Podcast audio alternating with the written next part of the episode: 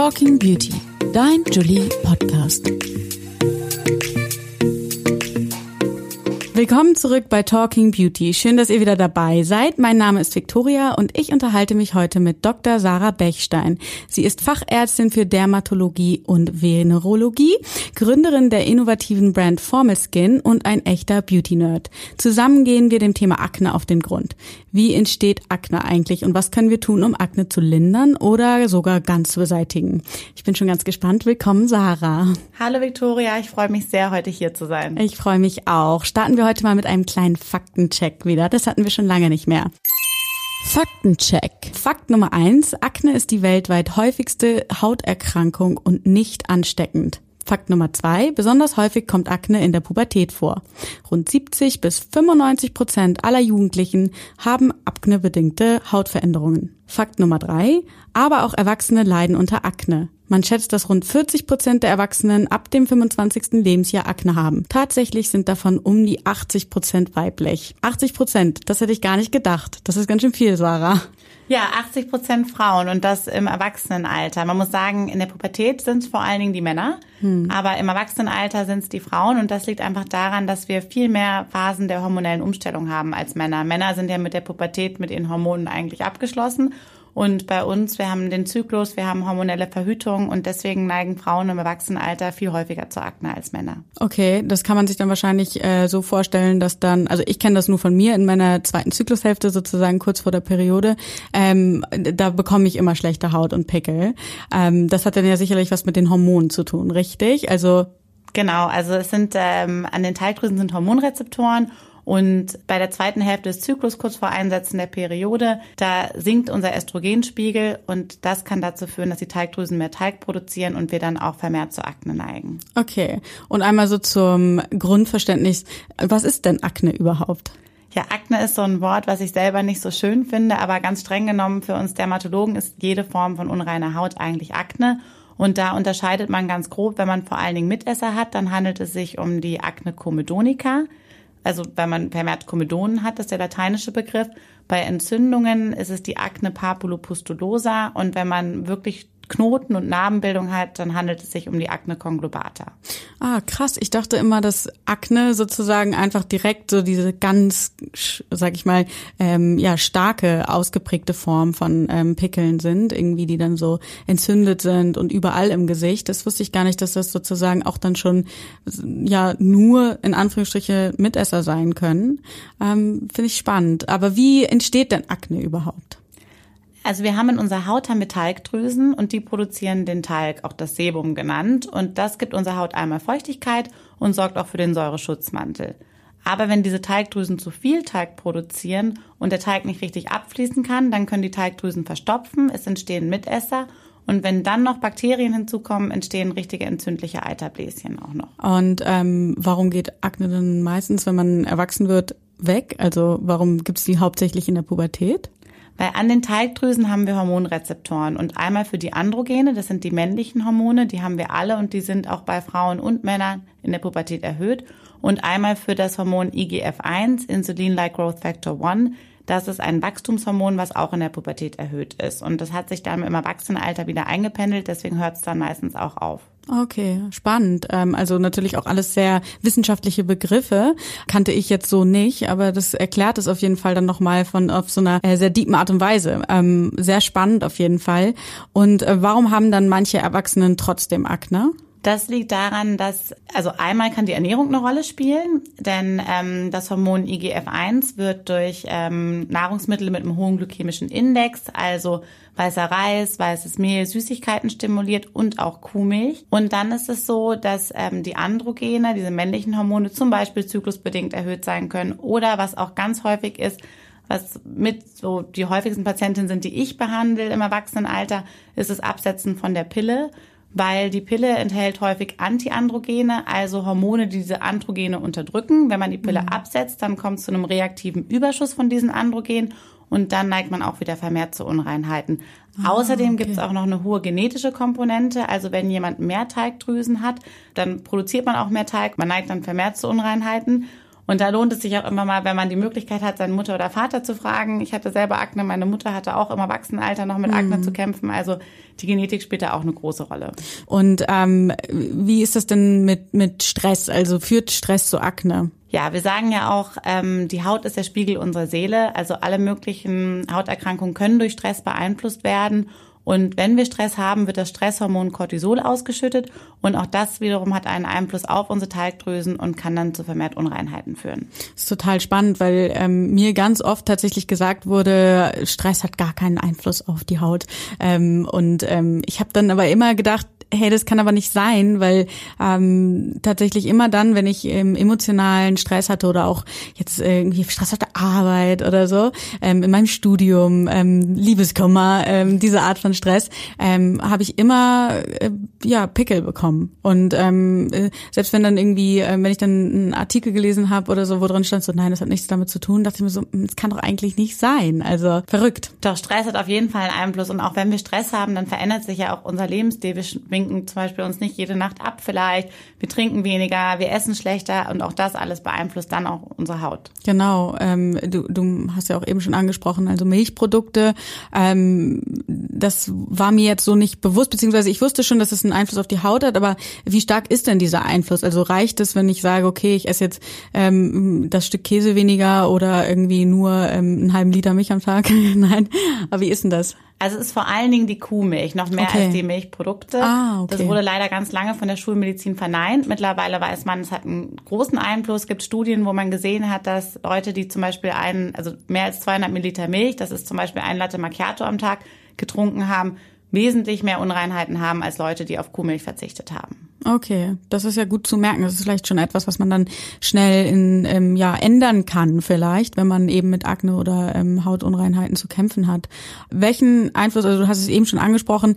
Ernährung, wenn man Stress hat, ernährt man sich auch schlechter. Also hat auch Ernährung einen Einfluss auf die Haut. Genau, also so Nahrungsmittel wie Süßigkeiten, weißes Mehl, weißer Reis also alles, was unseren glykämischen Index schnell in die Höhe treibt, kann sich auf unsere Haut auswirken. Und ich sage immer, wenn man irgendwie ein Lebensmittel in Verdacht hat, dass das die Unreinheiten begünstigt, dann sollte man das mal weglassen für so einen Zeitraum von vier Wochen und gucken, ob sich wirklich auch die Haut dadurch verändert. Okay. Weil ich bin kein Fan von Lebensmittel verbieten, Außer vielleicht bei der Kuhmilch, weil man da wirklich weiß, dass das einen extremen Einfluss auf die Haut hat. Okay, das ist ja auf jeden Fall schon mal ein cooler Tipp, äh, den man weitergeben kann. Ähm, zum Beispiel könnte ich das gut weitergeben an meine kleine Schwester, die schon schon wirklich jahrelang auch mit Akne zu kämpfen hat ähm, und ähm, manchmal auch an so einen Punkt gerät, wo sie irgendwie nicht weiter weiß. Also das ist ja auf jeden Fall schon mal so ein kleiner Hack. Was kann man denn gegen Akne tun? Also ein Mensch, der der Akne hat, ähm, der zu dir kommen würde, was würdest du dem raten? Also erstmal guckt man sich natürlich an, welche Form Form der Akne liegt vor. Also liegen vermehrt Mitesser vor, hat man Entzündungen, braucht man vielleicht kurzfristig auch wirklich ein Antibiotikum zusätzlich. Und dann berate ich immer ganzheitlich. Also gibt Tipps zur Ernährung, Stressvermeidung. Man sollte auf jeden Fall immer das Gesicht reinigen, morgens und abends und auch eine entsprechende Pflegecreme benutzen. Auch viele Leute mit Unreinheiten und Akne. Mir ging es zum Beispiel damals so, ich habe mein Gesicht komplett ausgetrocknet, weil ich dachte, alles, was ich benutze, mhm. Macht mir Pickel. Aber es ist auch ganz wichtig, dass die Haut trotzdem intakt ist, ausreichend Feuchtigkeit hat, denn wenn das nicht richtig stimmt, begünstigt das auch wieder die Akne. Und dann guckt man, welcher Wirkstoff am besten geeignet ist. Okay, und welche Wirkstoffe gibt es so? also wenn man zum Beispiel vermehrt Mitesser hat, dann ist Vitamin A-Säure, das kennen viele vielleicht aus dem Retinol oder das verschreibungspflichtige Tretinoin, ein sehr schöner Wirkstoff, denn es hat zwei Eigenschaften. Einmal ist es kometolytisch, das heißt, die Mitesser werden aufgelöst und auf der anderen Seite ist es keratolytisch. Unsere oberste Hautschicht wird dadurch abgetragen und der Teig kann besser abfließen. Wenn man mehr Entzündungen hat, kann man zum Beispiel das Benzylperoxid benutzen. Das kennen bestimmt einige, denn das bleicht Kleidung. Oh ja, da kann ich eine ganz gute Anekdote erzählen auf jeden Fall. Und zwar ähm, hat mein Freund auch Akne und äh, ich habe ihm irgendwann das äh, Benzylperoxid Benzolperoxid, ein schwieriges Wort, äh, empfohlen, weil ich mal gelesen habe, dass das helfen soll. Und ähm, ja, er hat es natürlich dann auch direkt in so einer ganz hohen Konzentration gekauft. Und ähm, ja, ungefähr zwei Wochen später waren dann all unsere Handtücher einfach ähm, gebartigt quasi. Also sahen aus wie frisch aus dem Bali-Urlaub. Ähm, ja, überall einfach weiße große Flecken und ähm, mussten wir dann tatsächlich auch alles wegtun. Also das war schon krass. Ja, da muss man extrem vorsichtig sein. Das gibt's nämlich auch verschreibungsfrei in der Apotheke zu kaufen. Wenn man das nicht weiß, kann man wirklich ja Massenklamotten wegschmeißen. Man sollte darauf achten, dann nur weiße Handtücher zu benutzen, weiße Bettwäsche, weiße Schlafanzüge, sonst ist alles ruiniert danach. Und ähm, abgesehen von den drei Produkten, also Retinol beziehungsweise Vitamin A-Säure, ist es dasselbe?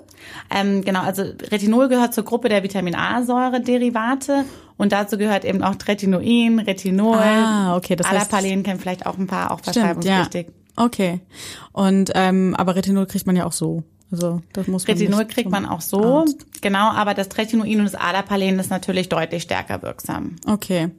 Und ähm, was würdest du denn einer Person, also würdest du jetzt, wenn äh, ZuhörerInnen ähm, ja deine Tipps ähm, befolgen wollen, würdest du denen empfehlen, hey, ähm, probiert es mal oder würdest du sagen, geht erstmal zu einer zum Arzt oder zur Ärztin, äh, zum Dermatologen oder Dermatologin, ähm, äh, lasst euch mal irgendwie begutachten und ähm, ja, passt das eher individuell an. Was würdest du sagen?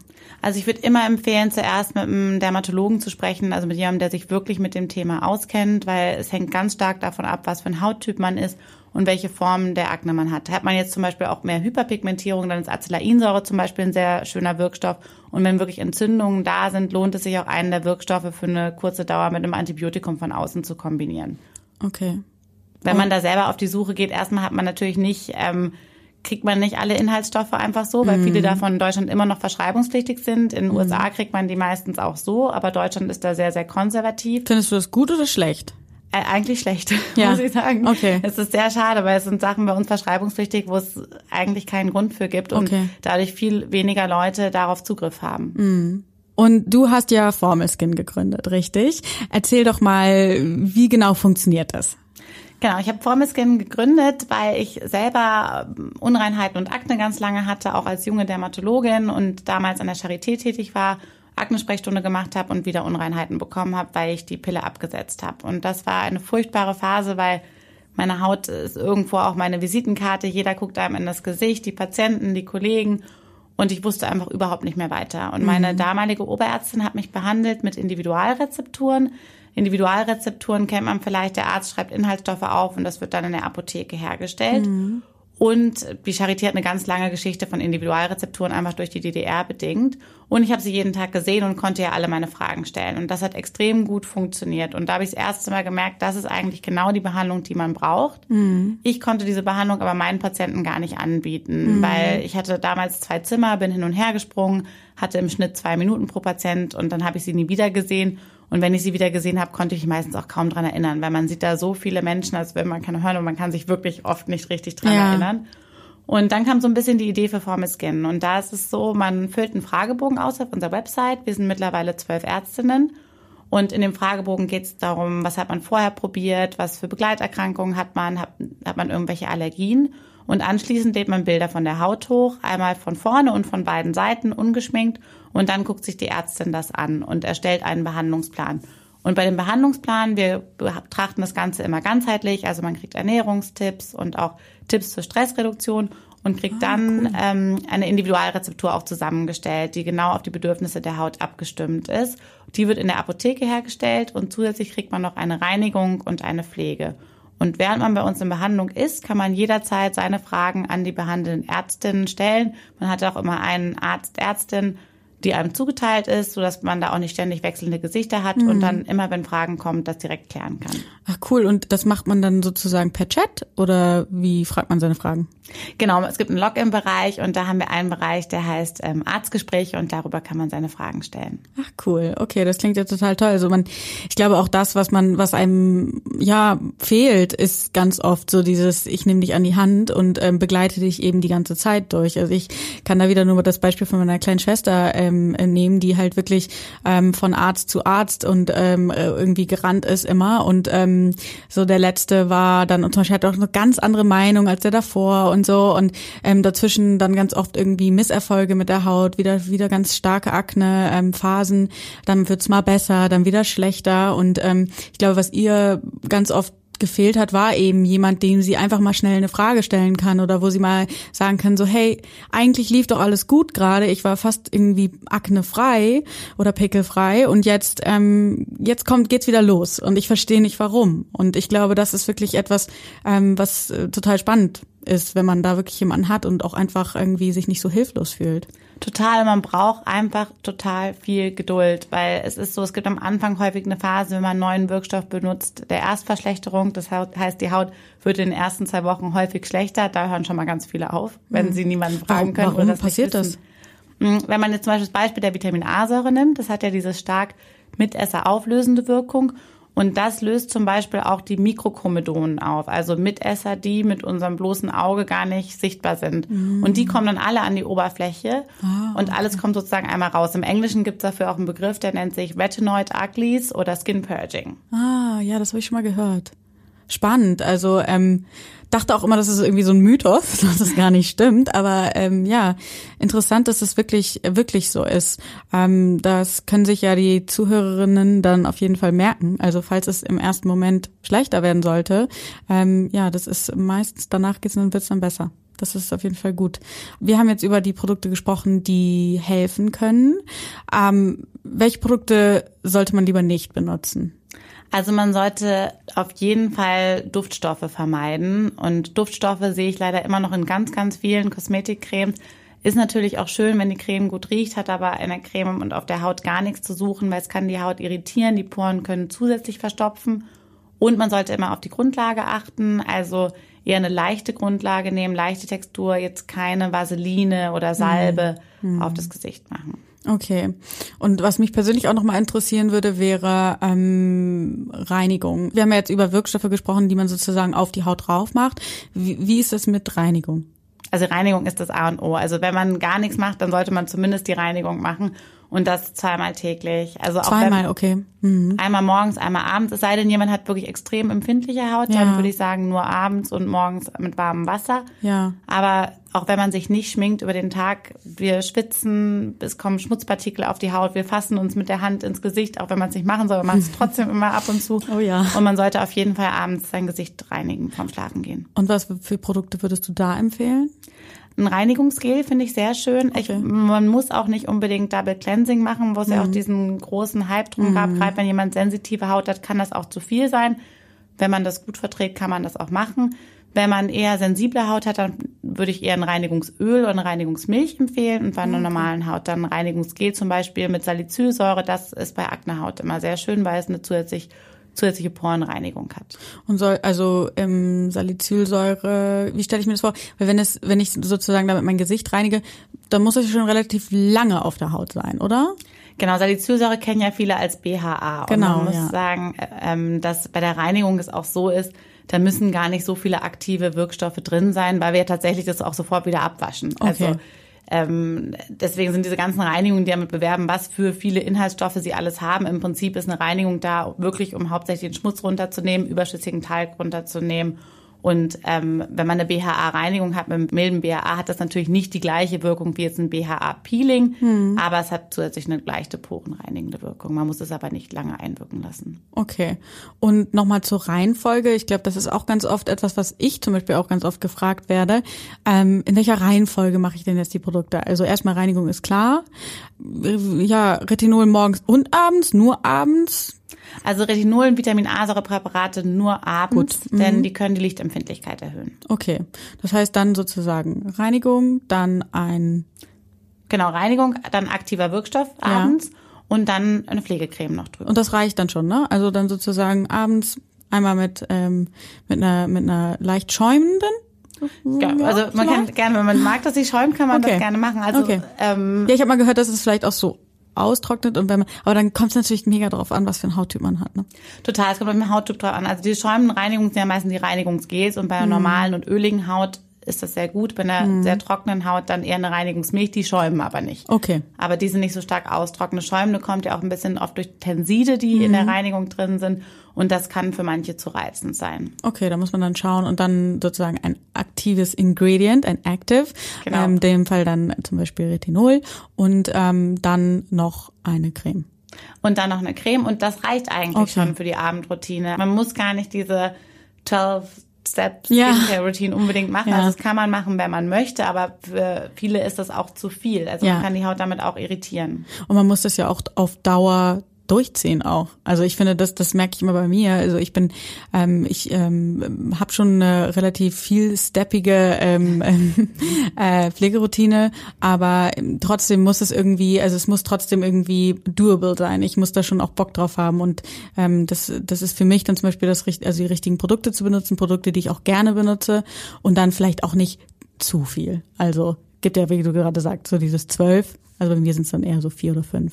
Genau, es muss ja auch praktikabel sein. Ja, genau. Man muss das ja auch regelmäßig machen. Das ist ja auch das A und O, ne? dass man das wirklich nicht nur irgendwie kurz macht, denkt irgendwie alles wird besser und dann äh, setzt man es wieder ab. Nee, nee, man sollte es wirklich jeden Abend machen. Genau.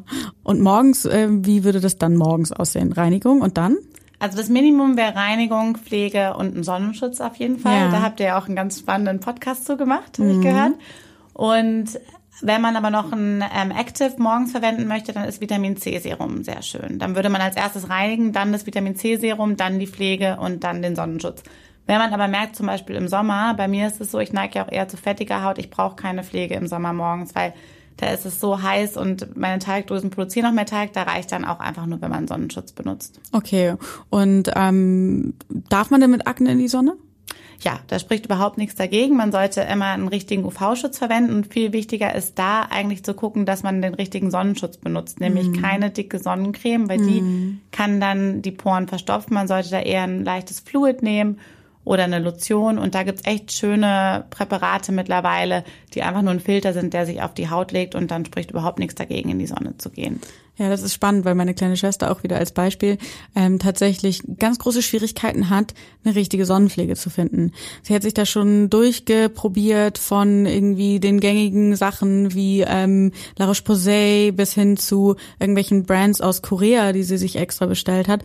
Aber sie kriegt davon immer Pickel. Also ich finde sehr schön von ähm, Daylong, ähm, Galderma ist es, die haben Sensitive Fluid und es gibt auch von Eucerin, auch von der aus der Linie All Control, die haben auch eine Körpersonnencreme und das funktioniert auch gut. also Ah, okay. da gibt's, es ist eigentlich immer dieses Fluid ähm, oder Lotion und die funktionieren wirklich schön, weil ich hatte auch das Problem, ich hatte vor allen Dingen immer durch die Sonne ähm, Akne im Dekolleté und am Rücken und habe dann mir leider damals auch viele Sonnenbrände geholt, weil ich auch dachte, ich kann keine Sonnencreme benutzen. Aber da gibt's äh, ganz schöne Präparate. Man muss auch da ein bisschen ausprobieren. Weil ich auch gehört habe, dass wenn man keine Sonnencreme benutzt und Akne hat oder Pickel, dass sich dann auch ja diese Hyperpigmentierungen entstehen durch die, also beziehungsweise ähm, die Narben oder sind, sind das Narben? Nee. Genau, also viele bezeichnen das als Namen. Das sind dann Hyperpigmentierungen, das sind die dunklen Flecken, Pickelmale auch oft genannt. Die können auch bis ein halbes Jahr bestehen bleiben und die werden natürlich durch die Sonne dann nochmal intensiviert, weil die bräunliche Farbe kommt durch das Melanin. Das ist ja der Stoff, der auch unserer Hautfarbe die Haut gibt und das Melanin wird angeregt durch die Sonne. Und wenn wir dann eh schon zu Pickelmalen neigen, dann bleiben die noch länger bestehen, weil die werden durch die Sonne noch dunkler. Ja, okay. Also ganz wichtig, Sonnencreme. Ja. Aber das ist ja schon mal gut, dass du hier ein paar Produkte genannt hast, äh, die man mal ausprobieren äh, kann. Was kann man denn noch gegen Akne tun? Also ich denke da an so Sachen wie Kopfkissenbezug ganz oft wechseln. Ähm, ja, oder kosmetische Reinigung, Ausreinigung. Was hältst du denn von diesen Dingen? Also Kopfkissenbezug wechseln ist tatsächlich wichtig, aber das muss man nicht täglich machen. Ich hatte auch eine Patientin, die meinte, oh Gott, und ich habe dann jeden Ja. Tag mein Kopfkissen gewechselt. Und das, das ist ja auch nicht praktikabel. Es reicht, wenn man das einmal die Woche macht. Okay. Das muss man wirklich nicht täglich machen. Dann ähm, wirklich nicht so oft mit den Händen ins Gesicht gehen. Das machen wir natürlich auch vermehrt, wenn wir Stress haben. Aber sonst haben wir halt wirklich die Bakterien von unseren Händen im Gesicht.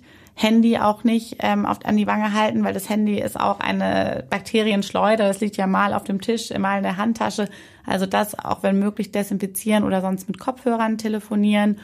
Ausreinigung finde ich ganz toll, kann man sehr, sehr schön begleitend machen, aber darauf achten, dass man wirklich eine medizinische Ausreinigung macht. Also das äh, medizinische Ausreinigung ist ja so, dass mit so einer kleinen Lanzette, das ist wie so eine kleine Nadel, einfach alle Stellen eröffnet werden und ausgedrückt werden. Aber das wird in, in der Dermatologie auch Akne-Toilette genannt. Immer so okay. hässliche Begriffe. Aber das funktioniert gut. Allerdings begleitend ähm, zu einer Therapie mit einem aktiven Wirkstoff. Okay. Das ist ja schon mal gut, weil ich glaube, da sind sich viele auch nicht irgendwie sicher, ne? Das ist wieder dieses so, dann machen sie sowas, dann gehen sie dahin, dann geben sie viel Geld aus und wissen aber nicht, hey, bringt das jetzt überhaupt was? Ich habe irgendwie das Gefühl, es wird erstmal schlimmer ähm, und das könnte natürlich dann auch wieder diesen, ja, diesen, diesen Stress auslösen, ähm, der dann letztendlich wieder dazu führt, dass man wieder schlechtere Haut bekommt. Ja, was sind denn absolute No-Gos? Das ist eben schon gesagt. Also würdest du sagen, anfassen im Gesicht ist das Schlimmste? Ja, also das ist äh, auf jeden Fall äh, ja. nicht zu empfehlen. Und dann auch Solarium. Also ich hatte auch ein paar Patienten, die gesagt haben, sie gehen für ihre Akne ins Solarium, weil manche sehen nämlich auch eine Besserung ihrer Unreinheiten mm. in der Sonne. Und das Solarium sollte man wirklich vermeiden, weil auch wenn die Haut da kurzfristig besser wird, da entstehen solche Langzeitschäden durch und unsere Poren können trotzdem auch dadurch verstopfen. Ja, okay. Das ist auf jeden Fall auch gut zu wissen. Also ähm, habe ich tatsächlich auch mal eine Zeit lang gemacht. Also als ich mal so schlechtere Haut hatte, war ich so, oh, ich gehe jetzt mal ins Solarium, weil dann trocknet das meine Haut so aus und dann wird es irgendwie besser. Aber ja, die Schäden, die man da in Kauf nimmt, sind auf jeden Fall, ähm, ja, das steht in keinem Verhältnis, würde ich sagen. Ne? Ja, furchtbar. Und vor allem, ja. man denkt da nie dran, wenn man ähm, jung und leichtsinnig ist. Ich ja. war auch äh, als Jugendliche im Solarium, aber wenn man einmal die Leute gesehen hat, die wirklich über Jahre hinweg im Solarium waren, die Haut sieht so furchtbar aus. Oh, das ja. kann man keinem empfehlen. Das glaube ich, ja. Sieht man ja, kennt man diese Bilder von, also wo es dann fast aussieht, als hätte man die, die Haut geröntgt irgendwie und ist, man sieht so die, jede, jeden einzelnen schwarzen Punkt auf der Haut, ähm, kennt man, glaube ich. Das genau, weiße Haut und dann, also sie haben also weiße Flecken, braune Flecken, bei den weißen Flecken sprechen wir auch von Salamihaut. Also, oh. das sind alles so crazy Begr Begriffe.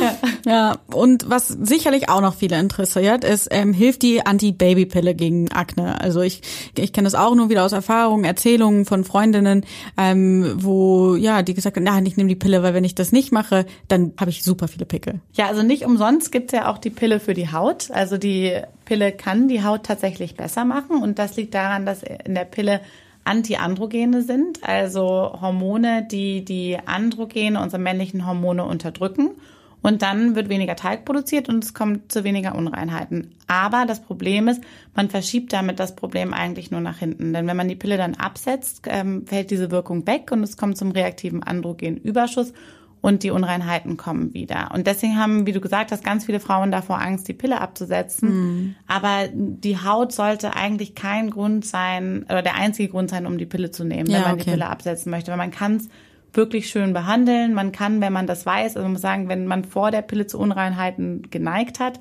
ist die Wahrscheinlichkeit tatsächlich auch hoch, dass mit dem Pille absetzen man wieder Unreinheiten bekommt.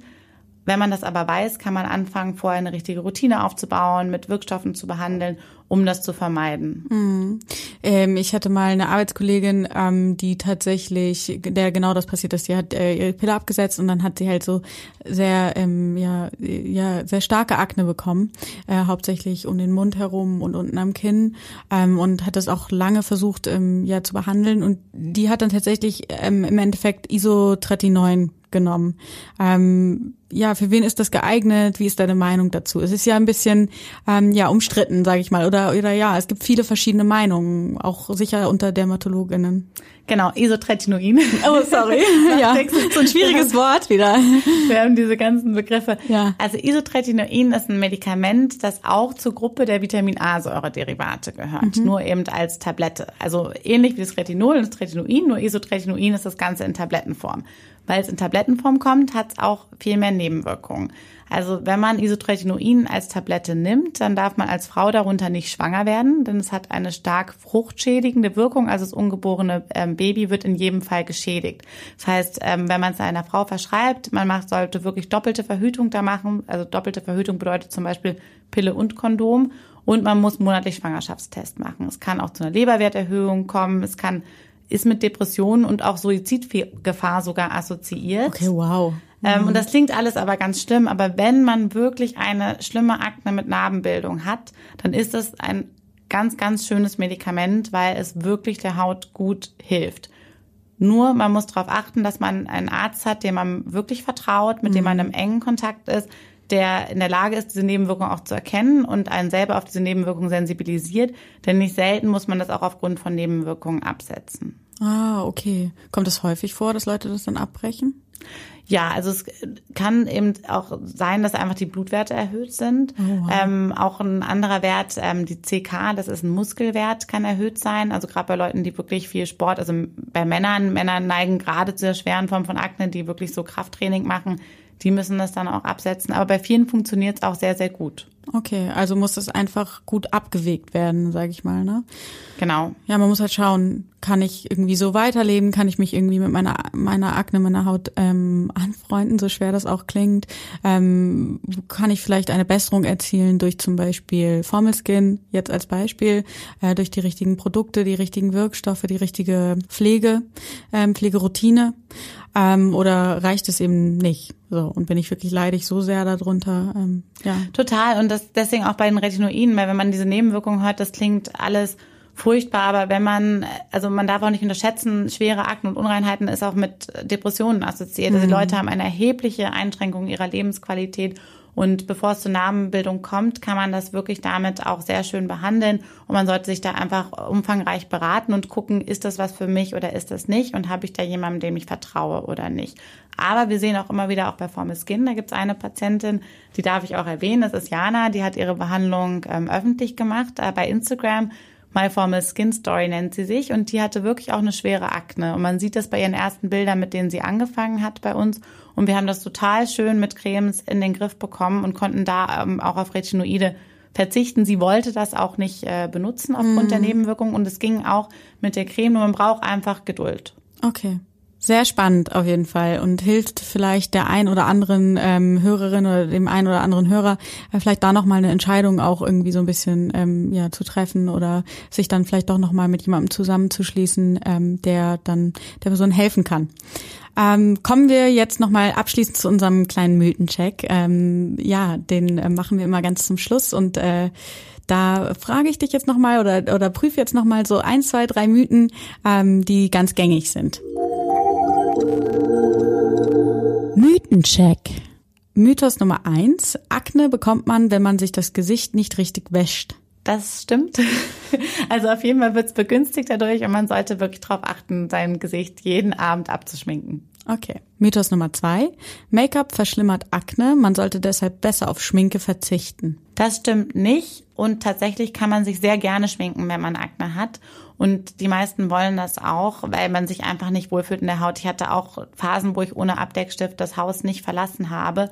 Man sollte darauf achten, dass man kein zu dickes Make-up nimmst, sondern da auch eher ein Make-up-Fluid oder was auch immer schön funktioniert, ist zum Beispiel ein Concealer und damit Puder drüber und dann begünstigt das auch nicht die Akne. Das ist sogar in unserer Leitlinie drin zur Akne-Therapie von den Dermatologen. Das nennt sich dann Camouflage als eine Behandlungsmöglichkeit. Ah, okay. Aber dann abschminken nicht vergessen. Aber abschminken nicht vergessen, genau. Genau. Und Mythos Nummer drei, Akne geht irgendwann ganz von alleine weg, man muss nur abwarten. Mm, nein, also man kann natürlich gucken, wenn es wirklich eine reine Pubertätsakne ist, dann kann man natürlich die Pubertät abwarten. Wenn es aber bis ins Erwachsenenalter bestehen bleibt, dann sollte man auf jeden Fall einen Dermatologen aufsuchen und behandeln, denn dann geht's nicht von alleine weg. Alles klar. Vielen, vielen Dank, äh, Sarah. Das war auf jeden Fall sehr spannend und ähm, vielen Dank für das tolle Gespräch. Da war bestimmt einiges dabei, was ich äh, ja, was ich noch nicht wusste, aber was bestimmt auch unsere HörerInnen ähm, ja noch nicht wussten und was ihnen weiterhelfen wird. Vielen, vielen Dank. Ja, danke dir. Hat sehr viel Spaß gemacht. Ihr Lieben, schön, dass ihr wieder dabei wart bei Talking Beauty. Wir hören uns ganz bald wieder. Bis dahin, macht's gut. Weitere Infos rund um das Thema Beauty findest du im Heft, am Kiosk, auf jolie.de und auf Instagram, Pinterest und Co. Und vergiss nicht, du bist Jolie. Talking Beauty ist eine Podcast-Produktion der Mediengruppe Klammt. Redaktion und Umsetzung Katrin Käsemann und Victoria Smith.